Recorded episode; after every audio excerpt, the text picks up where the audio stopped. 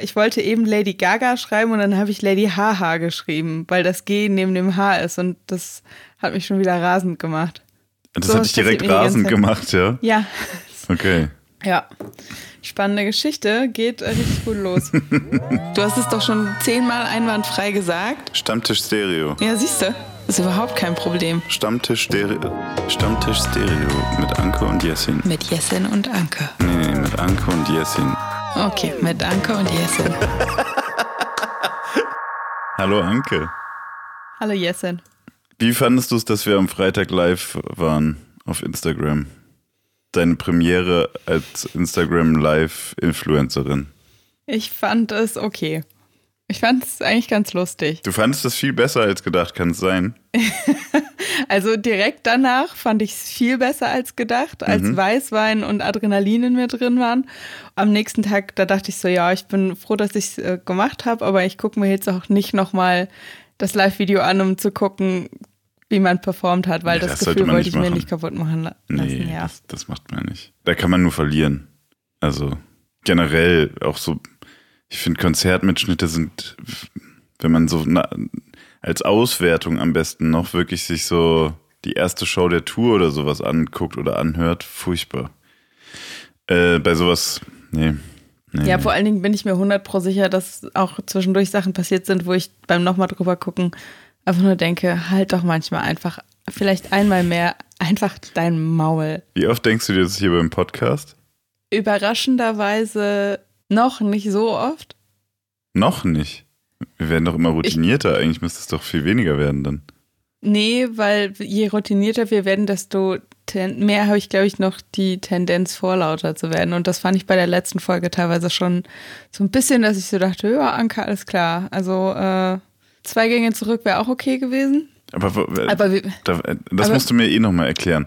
Also das heißt, in der letzten Folge warst du vorlaut. Ich wüsste gar nicht, also ich weiß auch, glaube ich, nicht so genau, was vorlaut exakt bedeutet. Ich dachte immer, dass man sich irgendwas anmaßt oder so.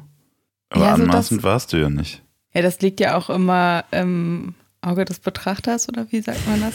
Okay. Ähm, also es, es war schon, ich, also ich höre diese Folge ja immer noch mal sehr intensiv, weil ich sie ja schneide und ein paar Mal dachte ich auch so, mein Gott, ey, das Thema war doch jetzt eigentlich schon zweimal vorbei, warum denn jetzt nochmal? Ah, okay, Aber verstehe. das hat dann ja auch gegebenenfalls seine ganz eigene äh, Art von Witzigkeit. Man muss sich ja auch nicht selber permanent witzig führen, das kann man ja auch mal anderen Leuten überlassen. Das ist eigentlich eine gute Frage, auch eine sehr philosophische Frage, ob man sich selbst witzig finden muss, damit man weiß, dass andere einen witzig finden werden.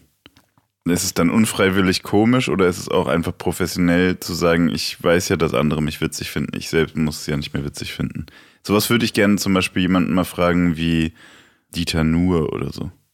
Ich kann mir beim besten Willen nicht vorstellen, Warum dass Dieter, Dieter Nuhr, weil, weil Dieter Nuhr, also jetzt mal abgesehen von seinem politischen Scheißdreck, ähm, würde, also es würde mich einfach extrem wundern, wenn Dieter Nuhr sich selber wirklich witzig findet. Und nicht, weil er jetzt einfach, weil ich ihn so unlustig finde, sondern einfach, der macht das ja seit 20 Jahren oder so und der macht ja seit 20 Jahren den gleichen Witz einfach immer und immer wieder so gefühlt. Das ist ja jetzt, der erfindet sich ja nicht neu, deswegen läuft er ja auch auf ARD und so. So jemand kann sich doch nicht mehr witzig finden. Der sitzt doch nicht das da, der sitzt ja vor allem nicht mit anderen da, nehme ich an. Das ist ja nicht so wie, Mann, das war wieder, als hätten wir gekifft oder so, und da haben wir uns aber wirklich in Rage gelacht, sondern das ist ja nur so, das ist ja so Gartenzaunhumor. Das kann man doch nicht wirklich selber witzig finden die ganze Zeit. Ich weiß nicht. Also ich meine, der muss ja auch mit sich leben, ne? Es wäre besser, wenn er sich nicht so total kacke dann findet. Ich bin mir nicht so sicher. Ich könnte mir, also bei Dieter Nuhr könnte ich mir, und ich, also bis, also ich persönlich wünsche es mir, subjektiv gesehen, objektiv gesehen kann ich mir gut vorstellen, dass er in sich eine ganz tiefschwarze, traurige Seele trägt. Und ich, einsam hab, ist. Ich finde den irgendwie so blöd, dass ich gar nicht so viel über den reden möchte, ehrlich gesagt. okay, also, also, spätestens seitdem der irgendwie über Greta Thunberg lästert, denke ich mir halt auch so, mein Gott, ey, ja, der, komm, Ich glaube, also. der lässt nichts aus, nichts. Wenn es irgendwo einen Facebook-Kommentar gibt, was mehr als 100 Likes kriegt, dann macht er einen Witz daraus da denke ich irgendwie so, der sucht sich seine Bühne schon selbst, da muss ich nicht auch noch nachhelfen, dass der dann auch noch eine kriegt in ja. so einer schönen Runde wie hier. Das stimmt. Also, und ob ich mich selber witzig finde, oh, weiß ich nicht. Ich finde das, glaube ich, ich fände es, glaube ich, irgendwie unangenehm, mit der Haltung durch die Welt zu laufen. Ich bin voll funny, ne? Ich bin ja voll, voll witzig drauf, so, ne? Und ich bin, also manchmal, manchmal lachen auch Leute über meine Witze so. Ja. Ich glaube, spätestens dann würde ich so cringy werden, dass ich auch nicht mehr witzig wäre. Ich habe jetzt, ich guck mal, mit diesem Cringe-Wort, ne? Ich, mhm. ähm, ich merke ja jetzt langsam, dass ich alt bin. Es gibt jetzt auch so einen Talk, wo ich die Vokabeln kenne, aber ich weiß nicht, wie man sie richtig anwendet. Und du bist ja noch ein, wenigstens einen Tick näher an den 16-Jährigen dieser Welt. Und, ne, und dein Vokabular ist auf jeden Fall jünger als meins. Und jetzt frage ich mich, wenn ich jetzt zum Beispiel sage, du sagst irgendwas und ich sage cringe, schäme ich mich dann für dich fremd? Weil ich cringe bin oder? Ja, ich weiß ja nicht, dich, wenn man einfach cringe nur cringe sagst. sagt. Angenommen, du sagst jetzt, keine Ahnung, ich habe das und das und das gemacht und dann sage ich cringe. Was heißt das dann? Heißt das, das ist ja peinlich?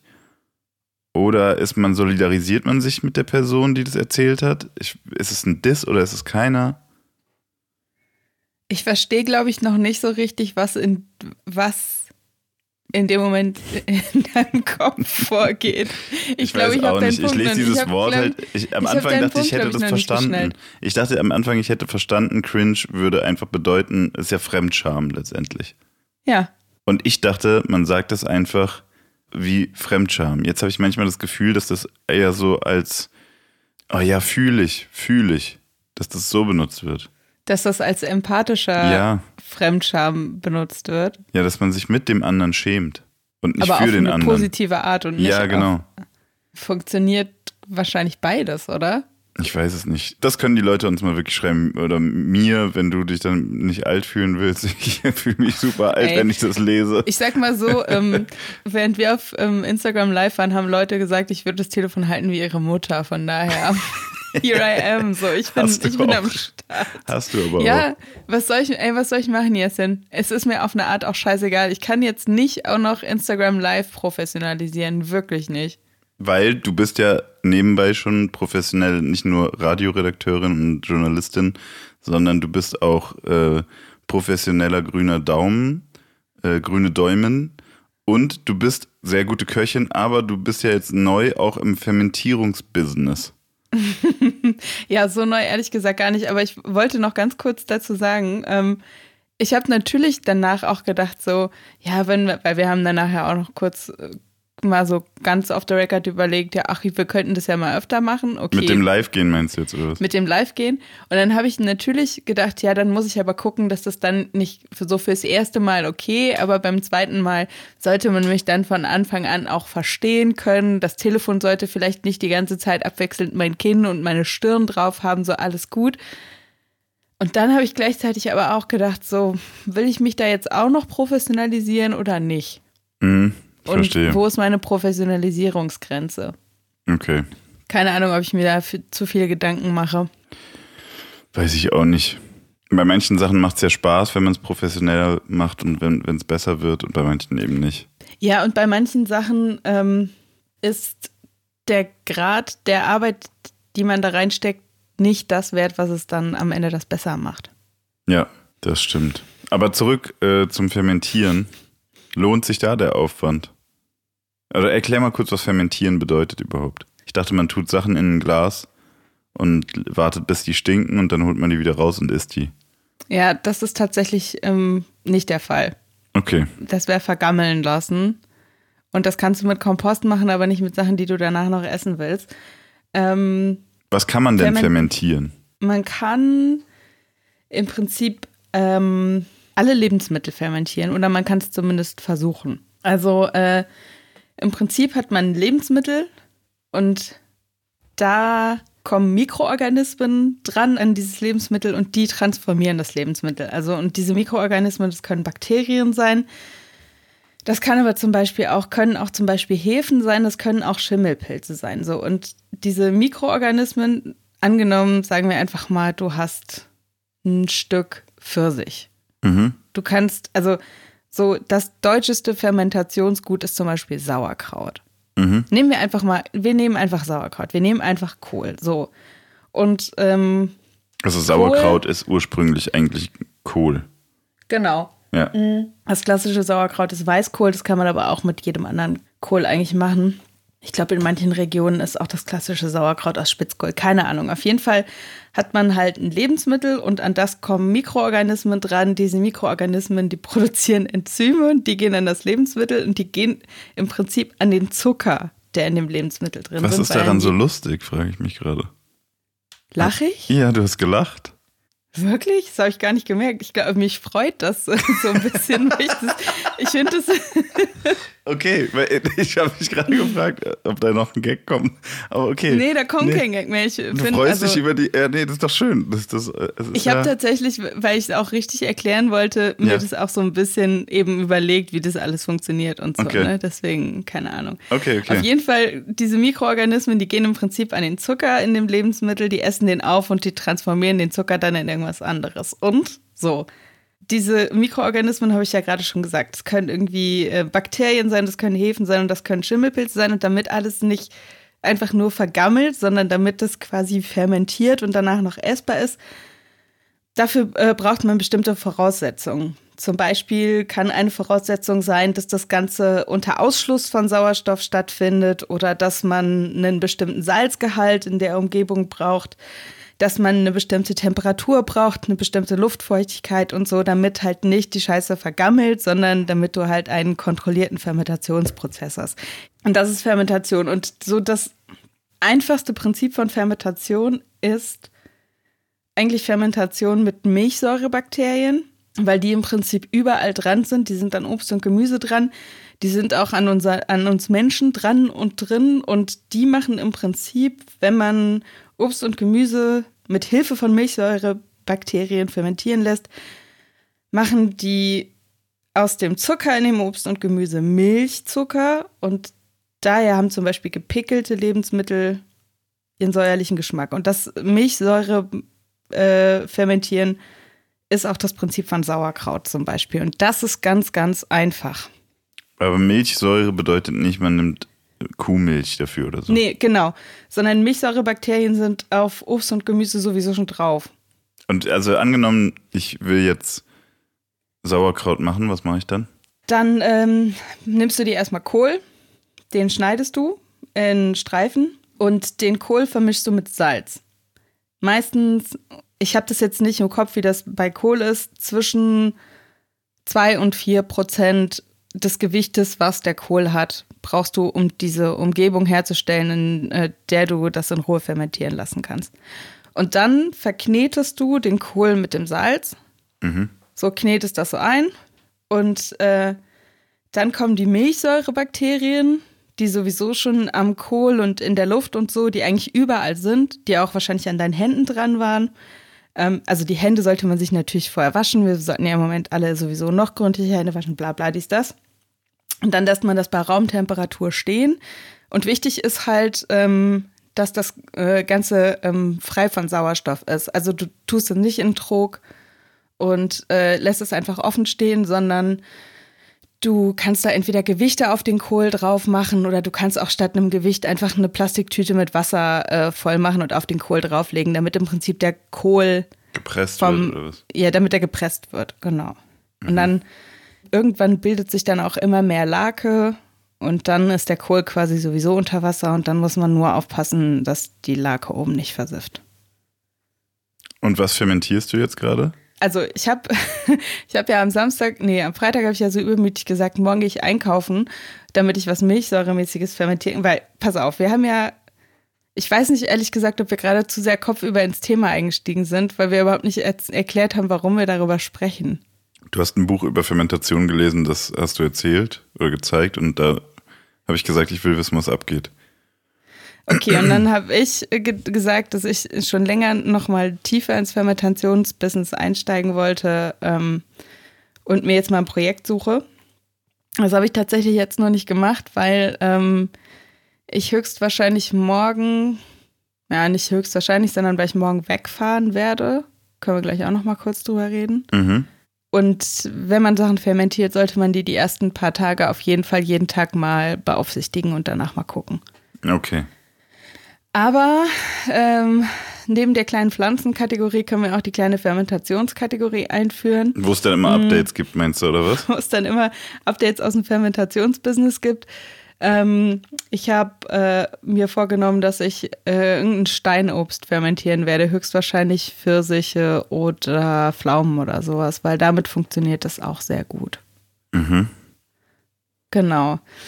Und ich habe tatsächlich was gestern, kommt denn, sorry, was, was kommt denn dann da raus, wenn ich jetzt eine Pflaume fermentiere?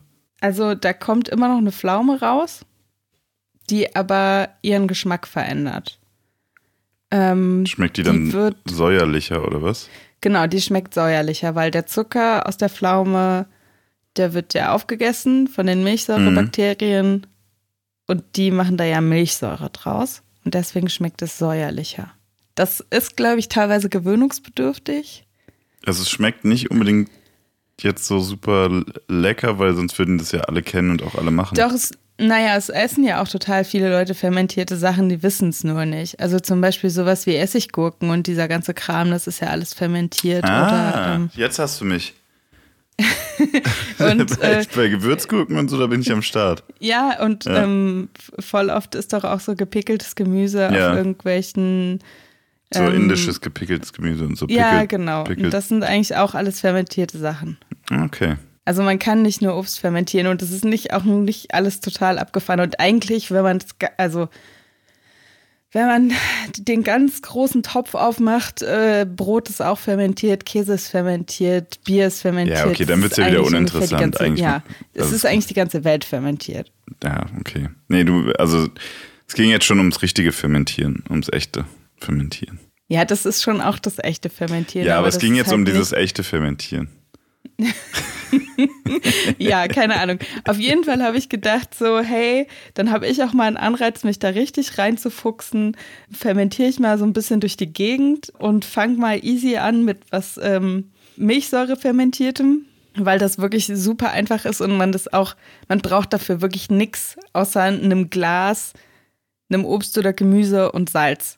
So. Mhm. Und das ist tatsächlich ziemlich einfach hoffe ich, glaube ich. Ich habe auch schon mal Chilis fermentiert. Das, je nachdem, wie deine Balkonernte wird, Jessin, äh, kannst du auch am Ende die Sachen fermentieren. Ich habe nämlich letztes Jahr Chilis fermentiert, die ich auf dem Balkon gezogen habe. Und was hast du danach dann gemacht, als die fertig fermentiert waren? Was hast du mit denen gemacht? Die stehen jetzt ähm, im Kühlschrank und die benutze ich so, wenn ich irgendwo Chili dran mache. Achso, einfach zum Haltbar machen ist das dann? Ja, also die haben tatsächlich dann halt auch nochmal so eine leicht säuerliche Note. Also wenn man halt irgendwas hat, was auch so ein bisschen Säure vertragen kann, ähm, die sind halt säuerlich, salzig und scharf. Das ist schon eigentlich ganz geil. Okay. Und ich habe auch äh, schon advanced angefangen, aber da weiß ich noch nicht, ob es funktioniert. Und wenn das jetzt funktioniert, dann mache ich noch mal eine zweite Runde. Ähm, ich habe angefangen, Tempeh selber zu machen. Boah, das, ist geil. Genau. Ähm, das kannst du beim nächsten Mal erzählen. Nee, beim nächsten Mal erzähle ich erstmal, äh, wie es mit dem Milchsäure fermentierten Obst läuft. Und äh, dann steppe ich das Tempeh-Game ab und ähm, ja, dann gucken wir mal. Und ähm, du fährst jetzt nach München, ne, zum Arbeiten. Genau. Also ich war jetzt die letzten fünf Wochen am Stück zu Hause, weil ich ähm, auch, also ich bin ja meistens pendelig zwischen Köln und München und in Frankfurt wohne ich ja. Und ähm, den Job, den ich normalerweise in Köln mache, den konnte ich aus dem Homeoffice problemlos machen. Und ähm, nach München fahre ich aber immer zum Moderieren. Mhm. Und ich kann halt nicht von hier aus dem Homeoffice moderieren. Und ähm, deswegen fahre ich morgen, also wir nehmen heute am Ostersonntag auf.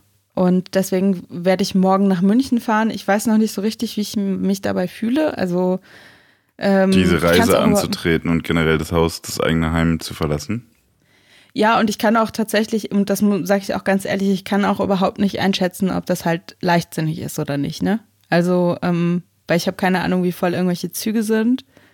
Ja. Ähm, ich glaube, wenn ich in München bin, dann wird es relativ safe, weil ich muss nichts anfassen, bis ich im Studio bin beim Radio. Ich habe da meinen eigenen äh, Popschutz, also meinen eigenen Mikroschutz. Das heißt, ich muss da auch nicht mit dem Mund oder mit den, und habe halt auch meine eigenen Kopfhörer und so. Das ist alles safe und ich glaube, das in Anführungszeichen gefährlichste oder komischste wird halt dahin zu fahren so und ähm, ich kann das wirklich, also also du fährst mit dem Zug, muss man sagen. Du ich fahre mit, fahr mit dem Zug und der Deal ist halt einfach, wenn ich halt nicht hinfahre, verdiene ich halt keine Kohle. So, Punkt. Hm. Und kann man sagen, dass die die Digitalisierung nicht auf die Reihe gekriegt haben? Weil theoretisch, du hast ja jetzt für andere Radiosender von zu Hause moderieren können. Also nee, ohne also, den jetzt irgendwie einen, nee, äh, einen Strick draus zu drehen, aber. Mm -mm. Nee, weil ähm, die Sendungen, die ich von zu Hause komplett moderiert habe, die waren aufgezeichnet. Das heißt, die habe ich im Prinzip mit dem Mikro okay. aufgezeichnet, ähm, was ich hier auch habe. Und für die Sendung, für die ich live on air war, ähm, konnte ich eine Internetleitung benutzen, aber das Risiko kann man halt nicht für eine komplette Sendung eingehen, die vier Stunden lang geht. Ah, okay, Und verstehe. Ja, ja, okay. Das macht natürlich Sinn, weil wenn du dann da rausfliegst, hat die Sendung einen Aussetzer in dem Moment, wo noch eine andere Person im Studio ist, ist das halt safe und kein Problem. So, ja. weil die kann das halt abfangen. Aber wenn halt von mir die komplette Sendung abhängig ist, dann muss ich da halt einfach vor Ort sein. Ja, ja, das ergibt Sinn. Also ergibt Sinn, ob es jetzt so sinnvoll ist, äh, ich, ich will nicht in deiner Haut stecken. Ich habe mich da tatsächlich auch ziemlich schwer mitgetan mit dieser Entscheidung und habe jetzt für mich ähm, entschieden, dass ich das mache, auch um zu gucken, also auch um das halt dann einschätzen zu können. Für die cool Zukunft und cool das ist. Ja, und ja. Äh, das wird ja auch nicht das letzte Mal sein, dass ich vor dieser Entscheidung stehe. Deswegen muss ich es jetzt, glaube ich, einmal machen, um dann zu wissen, wie ich da in Zukunft mit umgehen werde. Hey Jessin, ähm, wir stellen uns ja normalerweise immer am Anfang jeder Folge eine Frage, weil wir uns ja noch nicht so gut kennen. Ja. Ich würde dir eine Frage stellen, wenn das ja, für dich sehr okay gerne. ist. Sehr gerne. Ähm, hast du einen Fernseher? Ähm, ja, ja. Das war schon die Antwort. ja, doch, es gibt einen Fernseher hier. Bis vor einer Weile war da auch noch gar kein, aber gab es da kein lineares Fernsehen mehr drauf. Äh, das hat sich geändert, nachdem ich äh, umgezogen bin, neues Internet bekommen habe. Und ähm, es praktisch umsonst dazu gab. Also dieses Fernsehen. Macht es aber nicht besser. Also das läuft halt immer noch der gleiche Schrott wie vorher. Bist du Fernsehgucker? Nee, gar nicht. Aber auch schon lange nicht mehr. Also ich würde sagen, vielleicht so seit 15 Jahren oder so nicht mehr. Ich kann mich erinnern, als ich zur Schule gegangen bin, habe ich manchmal noch so, ja, nach der Schule äh, dann irgendwie, keine Ahnung, Simpsons geguckt oder so und dann hat man da so ein, eine Siesta gemacht oder so. Ist dabei so eingepennt. Aber ähm, danach, lineares Fernsehen war echt irgendwie dann relativ schnell over. Ich finde, was halt, also wo, was ich heute so wieder dran schätze, ist manchmal, dass man sich nicht entscheiden muss, was man gucken muss. Oder wenn man so, man, man möchte eigentlich irgendwas gucken und dann sitzt man so eine halbe, dreiviertel Stunde vor Netflix und blättert durch und findet irgendwie alles doof. Da ist man zwischendurch auch einfach mal froh, wenn Kai Pflaume samstags abends für einen da ist. Ja, so der Fla Flavor ist es bei mir halt nicht. Ich kann auch so Trash-TV und so, da bin ich echt raus, leider. Aber ähm, ich finde, wenn man so an Feiertagen äh, auf Kabel 1 Pro 7, was weiß ich, auf einem der Privatsender fängt einfach um 14 Uhr an und es laufen einfach nur so Filme, bei denen sich alle irgendwie einig sind, bis in die Nacht rein wenn sowas ist und man schaltet einfach irgendwann mittendrin rein und dann wird einem dann sogar noch die Pause angeboten zwischendurch, dass Werbung kommt, jetzt kann man dann sich nochmal irgendwie was zu naschen holen und so. Ähm, so ein, zwei Mal im Jahr, würde ich sagen, feiere ich das dann. Aber den größten Teil der Zeit finde ich lineares Fernsehen echt ziemlich für die Füße. Aber, schöne Überleitung. Ich habe, äh, weil tatsächlich, also es kam ein bisschen Musik raus, aber jetzt nichts, was mich so brennend interessiert hat, Wobei das, warte mal, eine Sache war. Ich, doch. ich hatte voll witzig, dass du jetzt, oder ja, ich weiß nicht, wie witzig das ist, aber schön, dass du das jetzt für deine Überleitung hast, weil ich hätte auch nämlich eine Überleitung gehabt. Wegen Dann mach, mach erstmal deine. Mach erstmal deine. Wieso? Weil ich kann, kann das, was ich da erzählen will, kann ich ja auch okay. später ohne Überleitung erzählen. Ne, ich habe nämlich ähm, festgestellt, dass man im Moment aufgrund dessen, dass es einige Corona-Musikvideos gibt, ähm, bei Leuten, aka bei Musikerinnen und Musikern in die Wohnung reingucken kann. Ja. Und ich liebe das ja, muss ich leider sagen, bei Leuten in die Wohnung zu reinklotzen. Warum? Ich weiß auch nicht. Ich finde das irgendwie total interessant. Moment, stopp, bevor du es ausführst. Bei Promis oder generell bei anderen Leuten? Eher bei Promis im weitesten Sinne. Okay, so, okay. Ähm, oder bei Leuten, die von sich schon so ein Bild oder ein Image in der Öffentlichkeit gezeichnet haben. Weil ich finde, wenn man so in die Wohnung reinglotzen kann, da kann Demaskiert einfach, das? Ja, teilweise demaskiert das, aber teilweise ähm, vervollständigt das irgendwie auch noch das Bild so und teilweise denkt man so, ja, okay, nee, ja, also Loredana, deine Wohnung hatte ich mir genauso vorgestellt. So. du bist irgendwie ein bisschen auch äh, eine Rapperin gefangen im Körper einer Basic Bitch. Einer, was für eine Bitch? So einer Basic Bitch. Also äh, Was ist, Loredana hat was ist äh, eine Basic Bitch? ja so eine so eine ganz normale so eine ganz normale Mädchen. Ah, okay. Okay, verstehe. So mh, Basic Loredana Bitch. hat- Okay. äh, war das jetzt auch wieder so ähm, Jugendsprache? Nee. Nee, ich kannte Mhm. den Ausdruck nicht, aber finde ich irgendwie, äh, finde ich, da, ich darf den als Mann natürlich nicht gut finden, aber ich finde, ihr Frauen habt euch da was Gutes ausgedacht. genau. Also t- äh, ein Musikvideo zum Beispiel von Loredana und Suna, Du bist mein, und da, das ist halt in Loredanas äh, Wohnung gedreht worden so. Und da sieht man halt, dass Loredana einfach so ein bisschen eine übertriebene Küche hat, die aber auch nicht so aussieht, als würde sie die benutzen, sondern die war wahrscheinlich drin in der Wohnung. Dafür hat sie so eine relativ gemütliche Couch-Ecke, wo auch so ein paar Pflanzen rumstehen. Und im Hintergrund hängen dann so Bilder, das klingt jetzt auch wahnsinnig despektierlich, aber whatever, dann bin ich halt wieder das Arschloch, ist auch okay. Da hängen so Bilder, wo man denkt, so ja, die hat sie sich in so einem Designshop bestellt und äh, da hat sie dann auch nicht nochmal drüber nachgedacht, ob sie das Bild nochmal austauscht, sondern einfach das Bild genommen, was im Rahmen drin war. So. So New York Skyline oder was? Naja, da waren so Pflanzen teilweise auch so drauf. Halt jetzt nicht Marihuana-Pflanzen, sondern so Pflanzenpflanzen. Ich glaube, da war wahrscheinlich auch so ein Monstera-Blatt drauf und so. Und hier ein anderes Video, was ich mir auch angeguckt habe, was mich sehr gefreut hat, weil man da direkt vier Wohnungen sehen konnte. war von Fat Tony, Yuzu Yu, Mauli und Panik Panzer zu Hause. Und da habe ich zum Beispiel festgestellt, dass einfach jeder von denen dieselbe Pflanze in der Wohnung stehen hat. Und wir hatten das Thema ja letztes Mal auch, dass wir ja alle ach so individuell sind. Vergiss es, Alter. So, das. Welche das Pflanze haben die denn? Weil ich habe hier auch eine stehen und ich bin gespannt, ob sie gleich ist. Eine Monstera? Ich Die hast du garantiert auch irgendwo bei dir rum. Zeig mal die Pflanze. Warte mal, ich, ich, ich google jetzt erstmal, ob das ist. Äh, nee. Nee, ich habe was Zeig anderes. Ich habe eine äh, Epheutete. Tute. Efeutute. Mhm, die habe ich auch. Ich bin halt auch kein Rapper. Ähm, ich bin ja Sänger. ja, Ähm, sorry. Und Sänger haben Efeututen. Epheututen haben die, ja. Weißt du, was ich lustig fand?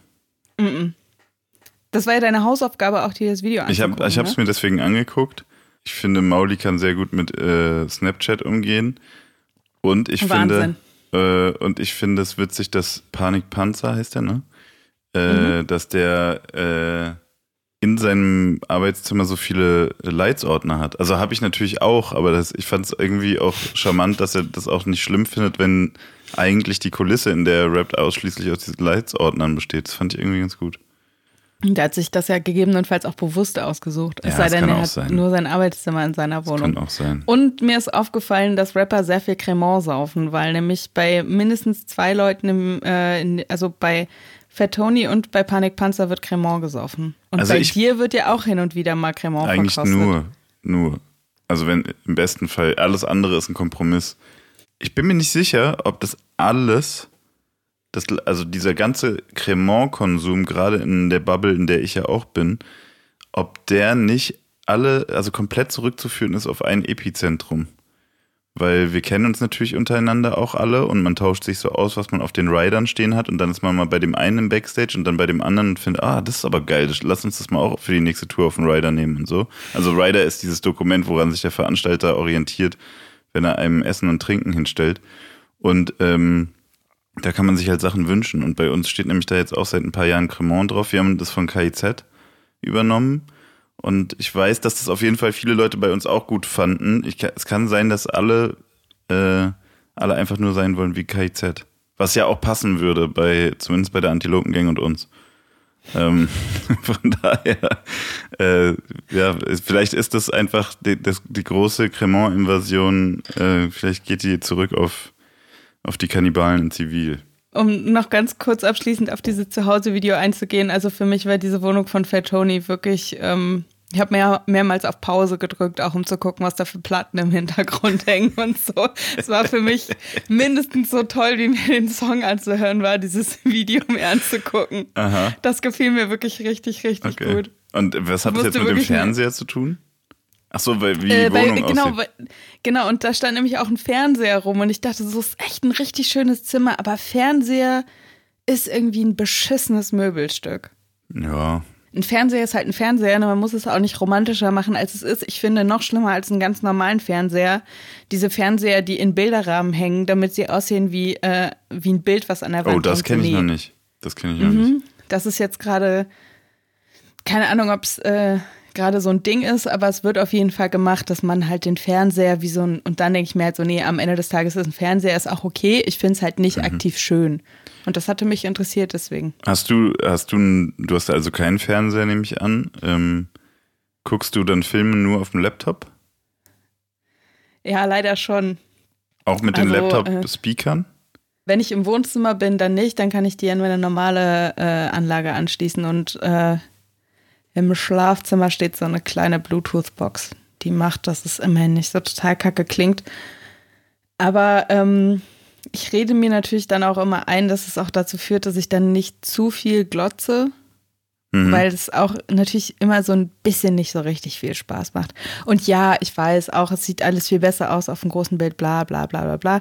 Habe auch schon mal ganz kurz überlegt, ob ich mir einen Beamer ins Wohnzimmer hängen soll, weil man den ja wieder ein- und ausklappen kann. Und dann dachte ich aber, dass ich dafür wirklich viel zu wenig hochwertigen Shit gucke. Mhm.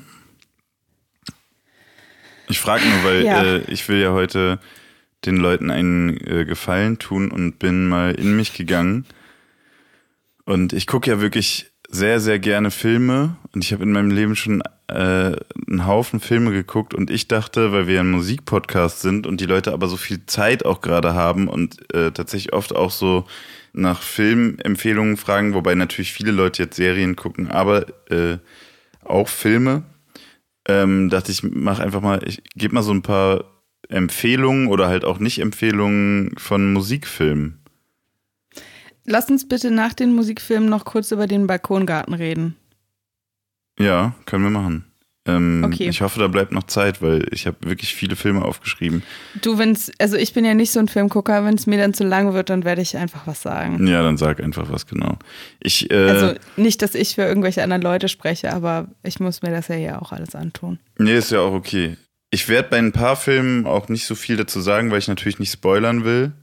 Äh, bei ein paar Filmen werde ich fast die ganze Handlung erzählen, weil es unterhaltsam ist also die sind nicht gerankt oder so, ne? Ich habe jetzt einfach so, äh, es gab auch Assoziationsketten in meinem Kopf, äh, die sind vielleicht teilweise auch unterhaltsam. Deswegen mache ich einfach mal der Reihe nach. Also eine Dokumentation über Metallica, dafür muss man Metallica nicht mögen.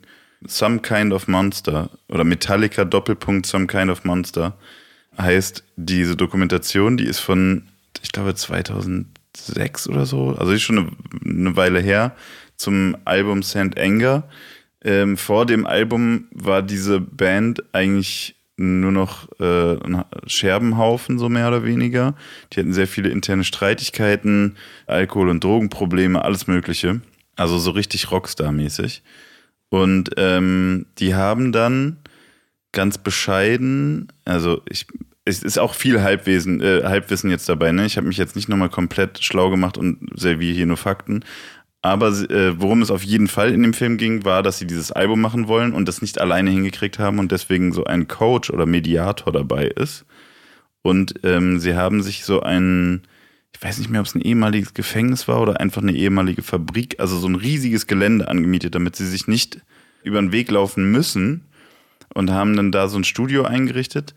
Und in dem Film geht es darum, wie die versuchen, sich als Band wieder zusammenzuraufen und dieses Album zu machen Zwischendurch denkt man, es scheitert. Ich glaube, die setzen dann auch teilweise die Albumproduktion für Wochen aus und äh, schaffen aber natürlich am Ende dieses Album zu machen. Ich glaube, Metallica-Fans finden das Album super schlecht.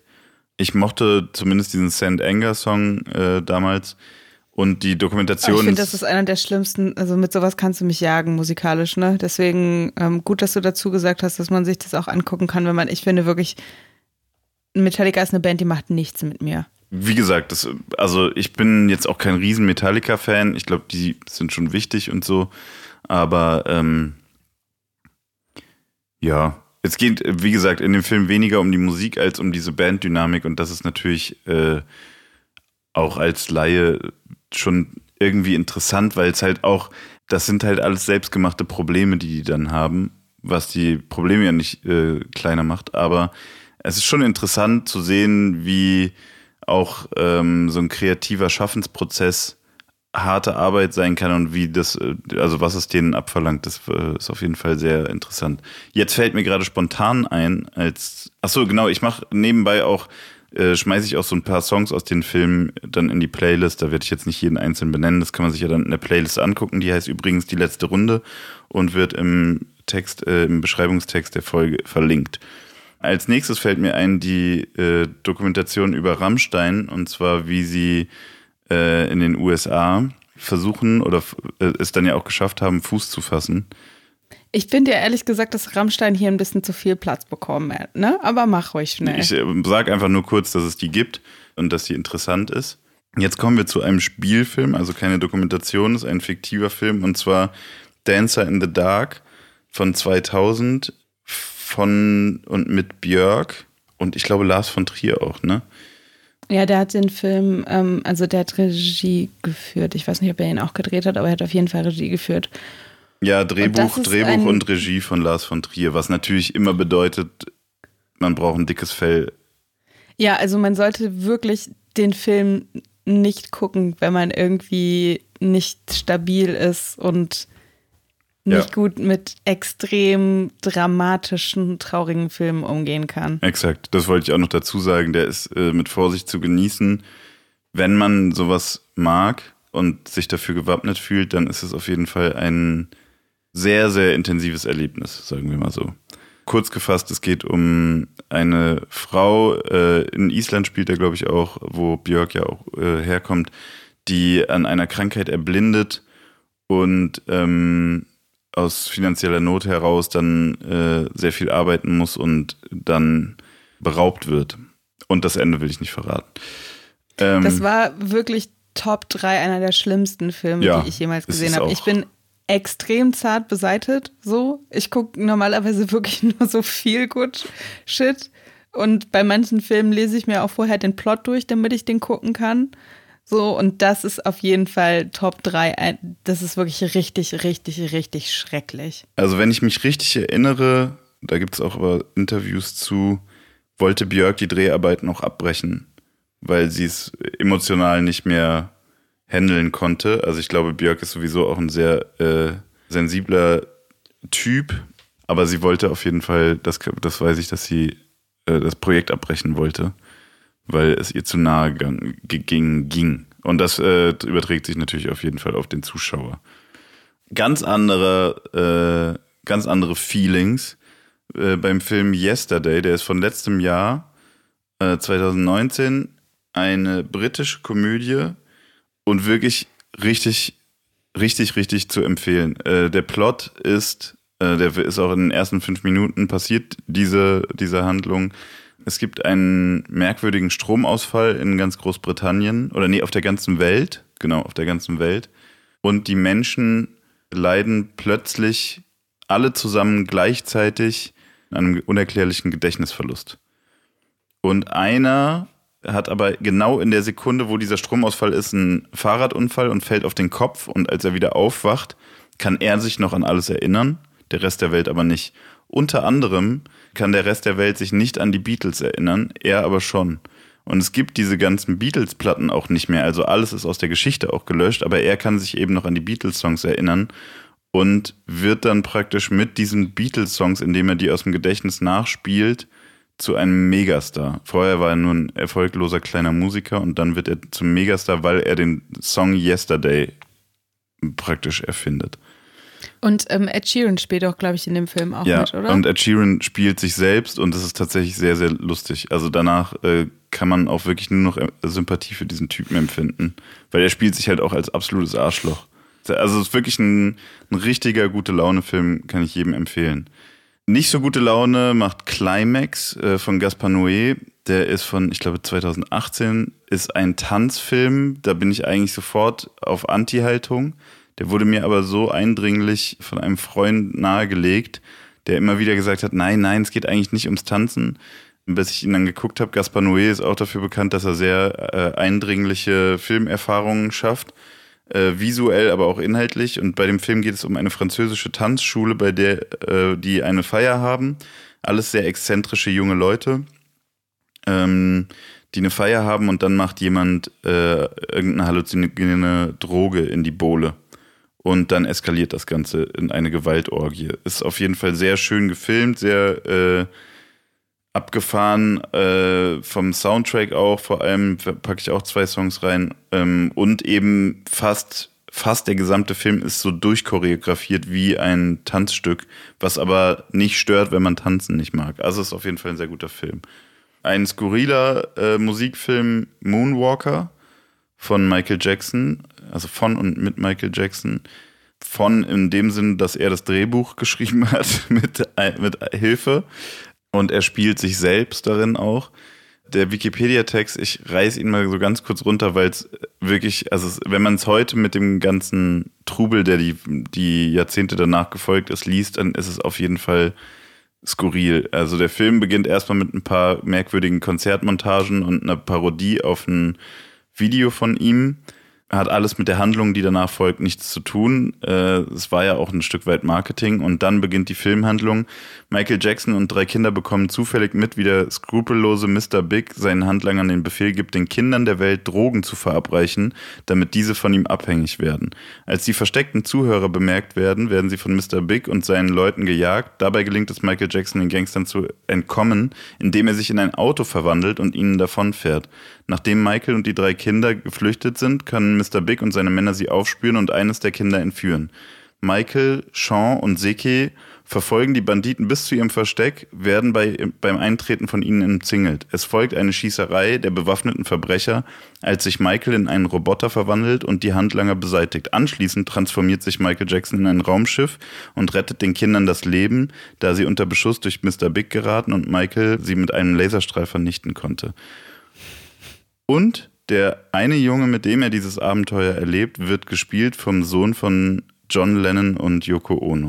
Wir bewegen uns übrigens wieder auf Jessens Monolog zu, ne? Ich werf's nur mal kurz zwischendurch ja, ja, ja. ein, weil ich, ich, ich habe diesem ganzen Ding jetzt hier nicht so viel entgegenzusetzen, weil ich kokettiere ja auch immer sehr damit, dass ich nicht so viele Filme gucke.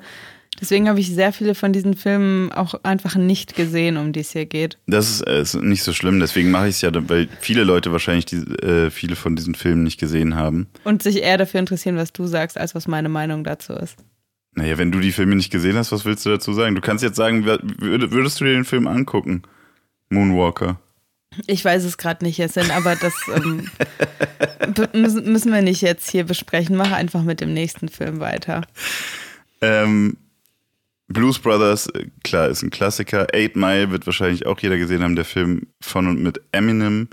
Die deutsche Version davon heißt Zeiten ändern dich. Ein Film von Bernd Eichinger über Bushido. Bushido spielt sich selbst.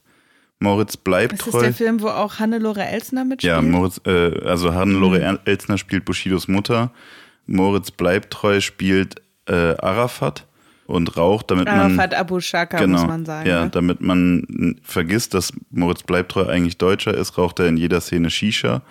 Also der Film ist einfach ist der absolute Wahnsinn. Der Showdown des Films ist ein Konzert vom Brandenburger Tor, wo Flair einfach mitten in der Menge steht und sich per Kopfnicken mit Bushido wieder versöhnt. Ähm, K1 spielt übrigens da auch noch mit, weil der damals noch Bushidos rechte Hand war. K1 hat übrigens auch ein Corona-Musikvideo gedreht. Da habe ich okay. mal wieder gedacht, dass K1 und ich gar nichts gemeinsam haben, wenn man von der Wohnung ausgeht. Das ist aber jetzt auch keine Überraschung wahrscheinlich. Nö, aber hat mich nochmal in meiner Meinung bestärkt. Auf jeden Fall, also den Film kann ich wirklich, wirklich, wirklich nur empfehlen. Vor allem auch aus Respekt, weil es war Bernd Eichingers letzter Film, bevor er von uns gegangen ist. Also äh, ein guter Schlusspunkt seines Lebenswerks. Sido hat das gleiche nochmal gemacht, allerdings sich da nicht explizit selbst gespielt, nur so eine Anspielung auf seine Biografie in Blutsbrüders. Ähm, den kann man sich auf jeden Fall schon wesentlich ernsthafter angucken, auch wenn es jetzt keine, keine Oscar-reife Leistung ist. Oscar-reif auf jeden Fall, Walk the Line, ähm, der Film über Johnny Cash. Du bist wirklich der Master auf Überleitung. Oder? Ne? Ich sag ja. Assoziationsketten. Wenn du so weitermachst, dann kannst du noch Moderator werden. Ähm, ich rausche jetzt durch. Guck mal, ich, hab, ich bin schon bei der Hälfte der Liste und ich bin, glaube ich, erst seit sechs Minuten dabei. Ja, und vielleicht sind es erst die Hälfte von den Leuten, die uns zuhören, eingepennt. Sag mal, was soll denn das? Ich, also, äh, Walk the Line. Komm, alles gut, Jessin, mach einfach line. weiter. Lass dich nicht von meinem dämlichen Rumgebratze beirren. Der Film über Johnny Cashs Leben, sehr zu empfehlen, aber auch sehr dramatisch. Bohemian Rhapsody, der Film über das Leben von äh, Queen, beziehungsweise von Freddie Mercury. Hast du den gesehen? Nope. Okay. Ich bin da zwiegespalten. Sorry. Bei dem Film. Also irgendwie er ist ein bisschen auch für Muttis gemacht und so, aber für die ist er dann halt auch wirklich perfekt. Äh, man, also dementsprechend müsste er für mich ja richtig gut sein dann. Vielleicht, vielleicht. Also ich finde, man sieht bei dem Film, dass anscheinend viele Leute Mitspracherecht hatten, weil es wird irgendwie sich immer, wenn Freddie Mercury auch in Exzessen gezeigt wird und so, zieht man wieder die Handbremse an. Ist ein bisschen merkwürdig noch zwei Dokumentationen für die Leute, die auf E-Gitarren stehen. Einmal die Wacken-Doku, die ist tatsächlich sehr unterhaltsam, wenn man auch noch nie auf dem Wacken-Festival war. Das äh, ist schön gedreht. Und Wildes Herz, die äh, Dokumentation über Monchi von Feine Sahne Fischfilet, wo auch seine Eltern zu Wort kommen und so. Ist ein sehr äh, schöner Film über eine Jugend, eine linke Jugend in einem rechten Bundesland, sage ich mal. Ähm, natürlich der Film Ray über Ray Charles mit Jamie Foxx. Den werden aber wahrscheinlich auch schon viele Leute gesehen haben. Große Empfehlung: äh, Homies mit Jimmy Blue Ochsenknecht äh, in der Hauptrolle. Äh, Jimmy Blue Ochsenknecht, der ja tatsächlich Rapper war, hat drei Jahre nachdem er seine Rapper-Karriere beendet hat, nochmal einen Film darüber gedreht, über einen Jungen, der Rapper werden will. Und immer von so einem Geist heimgesucht wird eines amerikanischen Oldschool-Rappers der ihm dann Tipps gibt, wie man das wird. Also das ist wirklich Trash vom Allerfeinsten. Ähm, Straight Outta Compton, der Film über NWA, ist auch ganz sehenswert, ist gute Unterhaltung auf jeden Fall, äh, auch wenn er nicht wirklich korrekt ist in seiner biografischen Erzählung. Die Mockumentary I'm Still Here von Joaquin Phoenix, wo er vorgibt, er will Rapstar werden äh, und ganz Hollywood damit vorführt, ist eigentlich auch sehr witzig.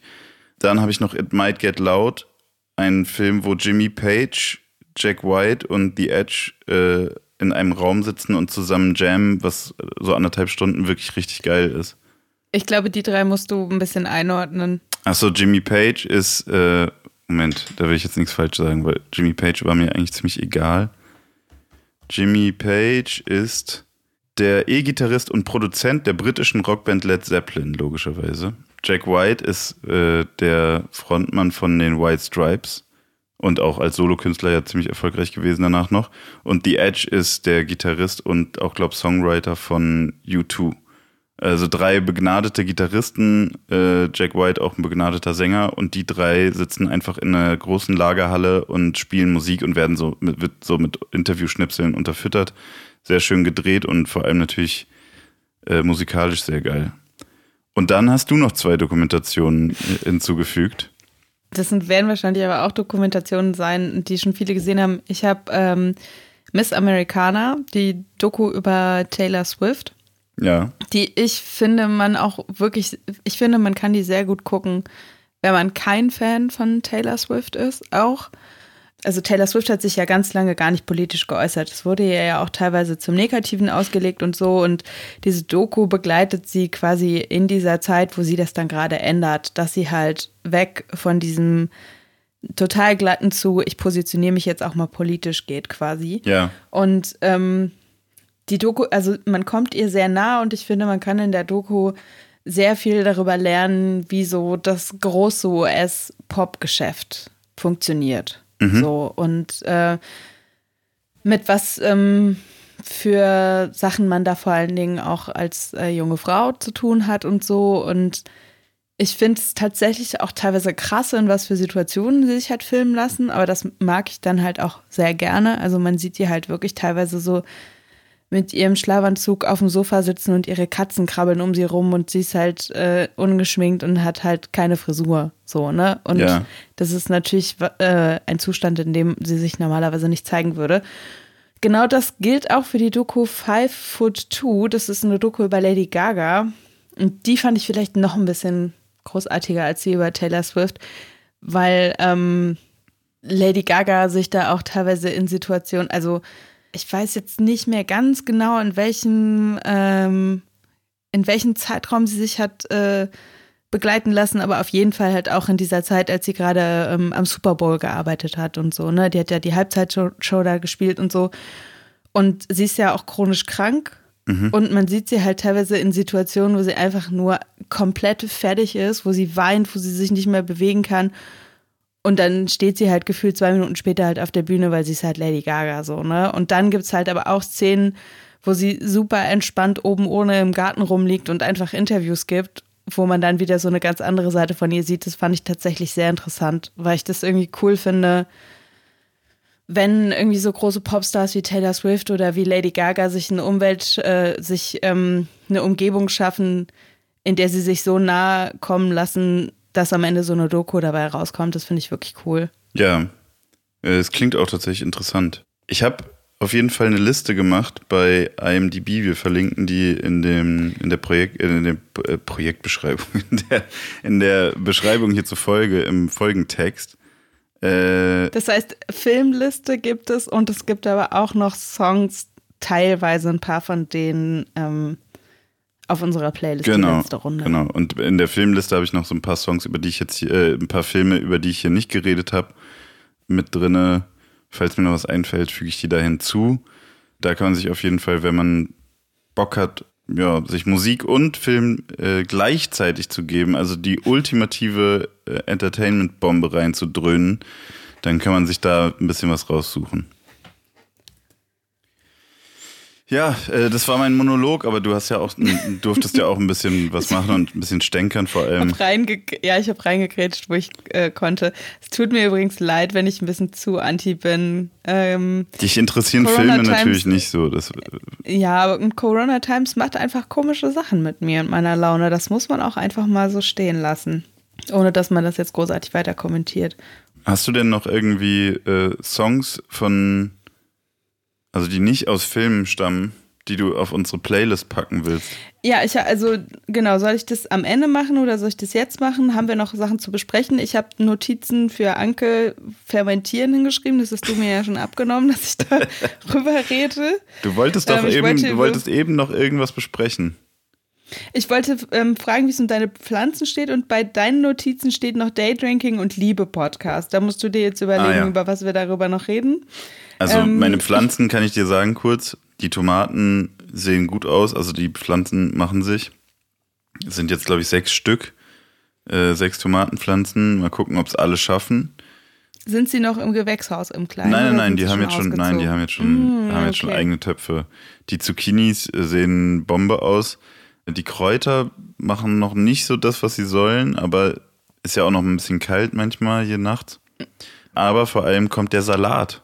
Ich glaube, mhm. fünf Tage nachdem er gesät wurde, kommt der Salat. Salat ist bei mir auch richtig am Start. Da habe ich ähm, vor zwei oder drei Tagen auch draußen in so einfach so ganz normale Balkontöpfe sowas reingesetzt. Ja. Das kann man sehr gut in Bal Balkontöpfen auch auf sehr kleinem Raum anbauen. Also für alle, die entweder nur eine Fensterbank haben oder nur einen kleinen Balkon. Salat äh, geht auf jeden Fall gut und ist am Start. Bei mir entscheidet sich jetzt. Kann man auch dann die ganze oh, Saison ernten. Bei mir entscheidet sich jetzt auf jeden Fall, ob ich, ähm, ob ich dieses Hobby weiter äh, als Leidenschaft in meinem Leben behalten werde, weil hier vom Haus sind Bäume und in den Bäumen sind Baumwanzen und die gehen gerne an Gemüse und Kräuter und machen die oh. kaputt und dann werden die schimmelig. Okay, das ist natürlich. Ja. Ähm, also das heißt, ich werde, bei sowas ist meine Frustration, meine Frustrationstoleranz sehr niedrig, sowas fuckt mich schnell ab und dann denke ich so, ja, okay, dann lass ich. Ähm, es gibt irgendwelche Sachen, die dagegen helfen, aber es wird bestimmt. Das ist so wie wenn man, wenn man sich so ein neues Möbelstück gekauft hat und dann passt ah, es ja, perfekt und alles ist total geil und dann merkt man, ah, irgendwie quillt das Holz an der einen Stelle auf. Ich habe gerade diese Baumwanze mal gegoogelt und ähm, hatte die tatsächlich auch. Also letztes Jahr gab es richtig viele Wanzen, glaube ich. Mhm. Letztes oder vorletztes Jahr. Hatte ich auch einige von. Mir haben sie die Sachen nicht kaputt gemacht. Deswegen Okay. ähm, hier mit Positive Vibes, dass es bei dir auch nicht der Fall sein wird. Okay, okay. Ich, ich hoffe aufs Beste. Wir haben hier halt auch sehr viele Fledermäuse und sehr viele Krähen und so. Von daher ist die Hoffnung auch groß, dass die vielleicht in den Bäumen bleiben, wo sie sicher sind. Okay. Dann Daydrinking. Äh, es ging ja irgendwie, hatten wir, hatten wir es letztes Mal oder vorletztes Mal, war so, M- Letztes Mal haben wir darüber geredet, ob wir Daydrinker sind. und da habe ich, da habe ich ja gesagt, nee, auf gar keinen Fall. Und so hat sich komplett geändert. Jetzt bist du die ganze Zeit am Spritten, oder was? Ja, ein bisschen. Nicht, wobei tagsüber würde ich jetzt nicht unbedingt, klar, wenn so ein Google Hangout mit fünf Freunden ist oder so, dann kann man sich mal ein Glas gönnen. Aber äh, gerade abends. Gestern, äh, Aber Jessin, gerade abends ist halt nicht mehr Daydrinking, Nee, ich ne? weiß, ich mal aber- ganz kurz sagen. aber also für mich ist das jetzt so ein, es ist ein, äh, ein klarer Vorstoß Richtung Daydrinking, weil es, es war schon teilweise so um 17 Uhr mal ein Glas gefüllt, auch mal um 14 Uhr, aber dann halt nur eins. Aber normalerweise, ich war eigentlich, also ich habe eigentlich gar nicht mehr zu Hause getrunken. Seit Jahren habe ich keinen keinen Alkohol mehr zu Hause getrunken. Und dadurch, dass man aber ja jetzt gar nicht mehr weggeht und gar nicht mehr auch mal in der Kneipe sitzt oder mit Freunden anstößt, weil jemand Geburtstag hat oder so, merke ich, ah nee, dann macht man das ja doch hier zu Hause. Und gestern war schon der erste, wie sagt man, ähm, der erste Wink mit dem Zaunfall, dass ich äh, bei meinem Twitch-Stream irgendwann gemerkt habe, ups, ich habe ein bisschen einen Sitzen. Und äh, das dann auch festgestellt wurde von den Zuschauern, dass ich Weil die Konsonanten äh, wieder weicher geworden ja, das sind. zum einen und ich auch langsamer geworden bin, offensichtlich. Mir Mhm. ist das natürlich nicht so vorgekommen, aber es wurde gesagt, man kann mir dabei zugucken, wie mein Gehirn langsamer wird. Okay. Und deswegen ähm, passt auf mit dem Daydrinking, liebe Freunde. Wenn es keine Es Verpflichtungen gibt, denen man nachgehen muss, dann kann sowas natürlich, äh, dann kommt mal so eine Verpflichtung dazwischen und dann plötzlich ist es dann, äh, ist es dann doch einfach Alkohol. Ja, es macht auch leider, muss man sagen, jetzt wo es halt länger hell ist, auch einfach voll viel Spaß. Abends, so, das muss, muss ja nicht viel sein. Ich bin nämlich tatsächlich auch ehrlich gesagt so ein bisschen auf den Feierabendbiergeschmack gekommen. Ja.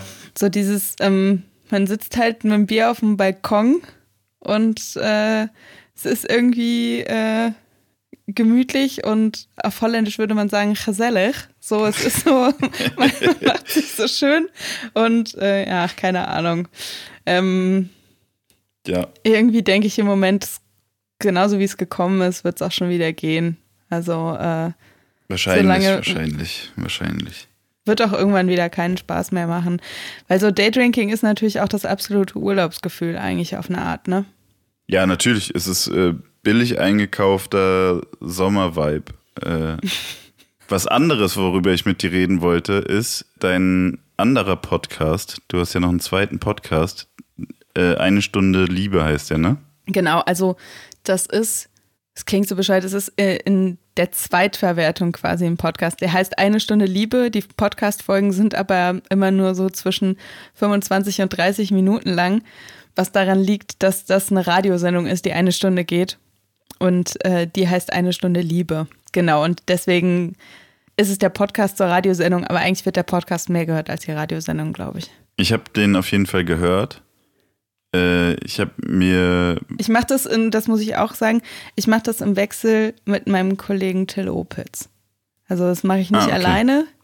Und ich bin gerade quasi reingesneakt ähm, für die Shanli Anwar, die gerade damit Pause macht. Und weil sie Pause macht, durfte ich da reinjumpen. Wie auch immer, auf jeden Fall habe ich mir eine Folge davon angehört. Sorry, ich wollte mal kurz, mal kurz alles hier richtig stellen, damit nicht irgendwelche Leute kommen und sagen, das bist ja nicht nur du. Nee, nee, es geht, also bevor du diese Vorwürfe dir anhören musst, auf jeden Fall ähm, habe ich mir die Folge, auf deine Empfehlung hin, die Folge, wo du das Interview mit der Forscherin oder der Wissenschaftlerin drin hast, die sich mit dem Pornokonsum und der Pornokultur beschäftigt. Mhm, Äh, die heißt Madita Oeming. Und ich wollte dir großen, äh, großes Lob aussprechen. Ich find, fand die Folge sehr gut. Ich fand das Interview auch voll gut. Ich weiß ja, Danke. dass du das auch redaktionell vor, äh, alles machst und nicht nur runterratterst, was jemand anders geschrieben hat. Äh, ich finde, es ist wirklich sehr gut hörbar. Ich bin sonst nicht so empfänglich für so, wir reden über Sex und wir reden über Intimität äh, Dinger. Aber das fand ich echt gut. Fand ich richtig gut höre ich mir auch noch ähm, mehr Folgen von an.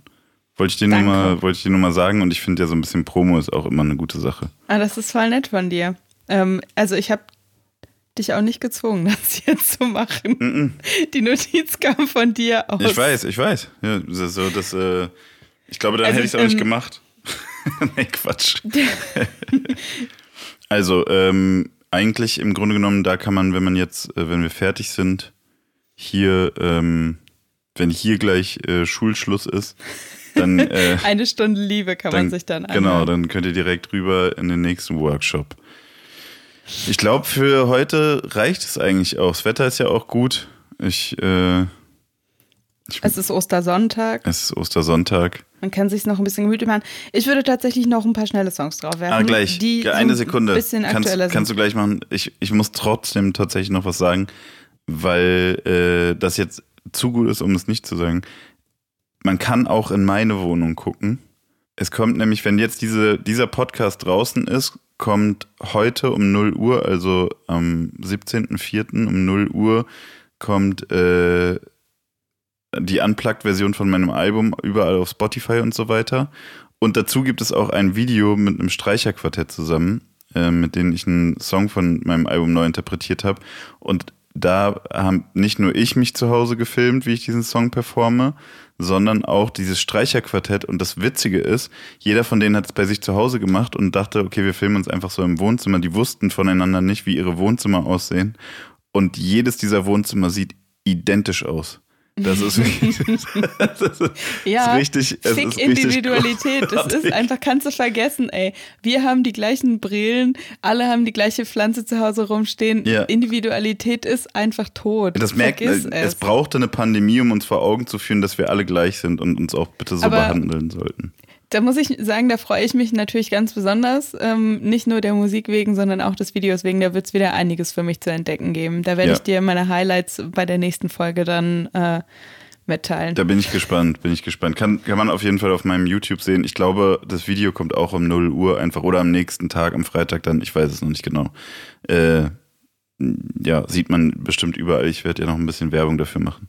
So, Gut. jetzt können wir äh, gerne zum Finale kommen die Songs, die du für unsere Playlist zusammengestellt hast. Ich mache zu mit vier Songs. Ich werde jetzt nicht so wahnsinnig viel darüber äh, erzählen. Einmal von Alina Barras Endlessly. Ist so sehr straighter RB, vom Sound her eher minimalistisch, ist so ein bisschen kuschelig und so ganz hinten kickt dann nochmal so ein ganz kleines bisschen der Beat. Finde ich sehr, sehr cool. Ähm, Alina Barras kommt aus den USA, ihre Eltern kommen aus der Ukraine. Ich habe ehrlich gesagt bisher noch nicht so viel von der gehört, aber ihr Debütalbum, das soll im Mai rauskommen. Und nachdem ich diesen Song Endlessly gehört habe, habe ich gedacht, dass ich mir das auf jeden Fall mal angucken werde. Alina Barras. Dann habe ich äh, von JPEG Mafia Covered in Money. JPEG Mafia oder auch Peggy genannt. ist ein tatsächlich, ist ein Typ, äh, kommt aus New York, ist Rapper, Musikproduzent, hat so vor gut äh, zehn Jahren angefangen mit seinen ersten Mixtapes, hat mittlerweile auch drei Alben raus, klingt oft wirklich sehr lo-fi, also die Produktionen sind schon sehr, sehr gut, aber das ist halt irgendwie nie, dass du so das Gefühl hast, da ist am Ende noch mal jemand mit einem ganz feinen Schmirgelpapier drüber gegangen. Also es ist nie zu doll poliert. Inhaltlich ähm, was er macht, sehr politisch. Also er ähm, hat Themen wie Polizeigewalt, Rassismus, White Supremacy und so. Aber was er dann halt auch macht, ist, dass er halt immer super viel ironisiert, dass er halt in Charaktere reingeht und so. Und äh, dass es dadurch halt auch so einen ganz weirden Unterhaltungswert dann halt auch hat. Also ist auf jeden Fall, ein, äh, ich finde es schon ein ziemlicher Ausnahmekünstler auf jeden Fall, muss man genau, sagen. Genau, sehr, sehr dicht, aber irgendwie auch sehr, sehr entertaining. Und dieser Song, äh, den ich auf die Playlist packe, Covered in Money, ist so ein bisschen zweigeteilt. Vorne klingt der sehr aggressiv, sehr rhythmisch. Dann gibt es hinten einen Break und es wird so ein bisschen weicher. Ich muss sagen, mir gefällt der vordere Part fast ein bisschen besser. Ist ein Vier-Minuten-Song. Ich klatsch, ähm, mal, ich ähm. klatsch mal noch einen zweiten Song von ihm mit drauf, der wahrscheinlich so sein anderes Extrem nochmal zeigt. Äh, mhm. Äh, von seinem Debütalbum. Genau. Äh, den nehme ich auch nochmal mit drauf. Also der Typ ist auf jeden Fall kreativ ohne Ende, muss man sagen. Der hat auch sehr viel für andere produziert in den letzten Jahren. Zum Beispiel das neue Danny Brown Album, da hat er zusammen mit Q-Tip was produziert. Ich glaube, der hat sogar auf dem, hat er nicht auf dem Kanye West Album sogar was produziert? Also er, seine Liste an Credits auf jeden Fall mittlerweile kann sich sehr gut sehen lassen. Also JPEG Mafia, äh, guter Typ. Yes. Peggy. Ähm, dann habe ich äh, Ari Lennox und Doja Cat, BMO, ein Remix. Ari Lennox ist eine Sängerin aus den USA, die kommt raus auf dem Label von J. Cole. Und letztes Jahr ist das Album Shea Butter Baby von der rausgekommen und von diesem Album hat sie eine, so eine kleine Mini-Remix-EP gemacht, was mich sehr freut, weil ich dadurch jetzt diesen Song da drauf packen kann. BMO war halt auf diesem Album auch drauf, gibt es jetzt einen Remix zusammen mit Doja Cat. Doja Cat kennen Menschen, die viel bei YouTube rumhängen, wahrscheinlich schon ein bisschen länger, ist eine Rapperin, Sängerin und hat äh, großes Meme-Potenzial auf jeden Fall. Und die wird gerade mit ihrer Single Say So so ein bisschen langsam aber sicher durchs deutsche Radio gedreht, äh, gereicht. Auf jeden Fall BMO, dieser Song, ich finde, der hat den perfekten 90er-Jahre-Vibe. Ich muss da sofort an Songs denken, wie Do Up That Thing von Lauren Hill. Ich liebe das total. Also, also das, den, das Original haben wir ja schon auf der Liste. Äh, haben wir das? Das habe ich mal da drauf gepackt, weil. Ich habe extra da drauf, ich habe extra, ach man, dann macht das. Nee, das ist doch nicht schlimm, wir können auch den Remix draufhauen. Ich habe damals ich nicht hab viel dazu geguckt, gesagt. Ich habe nicht da viel dazu gesagt. Ist doch nicht schlimm. Ist doch nicht schlimm. Ich habe eben extra geguckt, ob wir was von Ari Lennox schon auf der Liste haben, weil ich so dachte, dass das eigentlich gar nicht sein kann. Und dann habe ich geguckt, ah ja, okay, ja, stimmt, natürlich. Ist nicht schlimm und das hat ja, aber auch cool. deshalb den perfekten äh, Vibe und deswegen habe ich es damals auch auf die Liste gepackt, weil es dieses Sample hat, was auch Buster Rhymes in Wuha Gotcha all ja, an diese ganze Geschichte erinnere ich mich auch noch. Das ist auch gar nicht so lange her. Ja. Ach Mann, ey. Ist doch halb so wild. Ja, cool. Na, jetzt ist der Remix mhm. auch mit drauf. Und was war der nächste Song? Ja. Eve Tumor, Gospel for a New Century. Eve Tumor ist ein absolut weirder Typ. Also der ist wirklich, also der ist einfach, der ist einfach auf so eine gute Art sehr, sehr seltsam. Kommt aus den USA. Ich würde sagen, der macht so im weitesten Sinne experimentellen Elektro, hat oft sehr, sehr viel Bums, hat sehr, sehr viele Synthesizer, aber ist jetzt nicht irgendwie sowas ähm, wie hier, ähm, jetzt fällt mir der Name nicht ein. Ach, wie heißt denn dieser Blödmann? Ach man, fuck. Wie heißt denn dieser Australier? Flume. Also, das jetzt, obwohl das sehr viel Bums hat, nicht so auf die Fresse Flume-mäßig. Ich würde den unwahrscheinlich gerne mal live sehen. Ich habe gesehen, dass er kurz bevor Corona alles niedergemäht hat, glaube ich, in Berlin gespielt hat. Habe ich verpasst, egal. Anfang des Monats ist ein Album von ihm rausgekommen, Heaven to a Tortured Mind, und da ist eben auch dieser Song drauf, Gospel for a New Century. Ich finde, der könnte auch so der Soundtrack zu so einer ganz komischen, schrägen Bühnenrevue-artigen Show sein. Klingt total groß, klingt total drüber. Der Text ist so ein bisschen Liebeskummer-Style, die Musik ist aber tatsächlich eher so, ich weiß, du magst keine Federboas, aber Federboa Dance Performance und ähm, mich holt es äh, sehr ab. Und dann habe ich noch einen äh, Song, den packe ich in deinem Namen drauf. Und das ist jetzt der große Test, ob ich endlich deinen Geschmack perfekt einschätzen kann, weil ich glaube, den findest du richtig gut. Ash Nico, Nice Girl. Ich glaube, der gefällt dir super. Kannst du mir beim nächsten okay. Mal sagen, ob das so ist. Habe ich Hausaufgaben fürs nächste Mal. Ja, liebe Freunde der entspannten, zurückhaltenden, unaufgeregten äh, Unterhaltung. Das war eine weitere Folge von Stammtisch Stereo, Folge Nummer 9. Wir hören uns nächste Woche wieder. Bis dahin könnt ihr uns gerne beehren auf Instagram, Twitter, Spotify, Apple Music, Deezer und so weiter und so fort, überall, wo es Podcasts gibt. Hört uns auch sehr gerne im Radio, sonntags immer ab 18 Uhr bei UFM. Richtig. Und äh, ansonsten bis nächste Woche. Bleibt gesund, bleibt vor allem drin und tschüss, Anke. Tschüss, Jessen.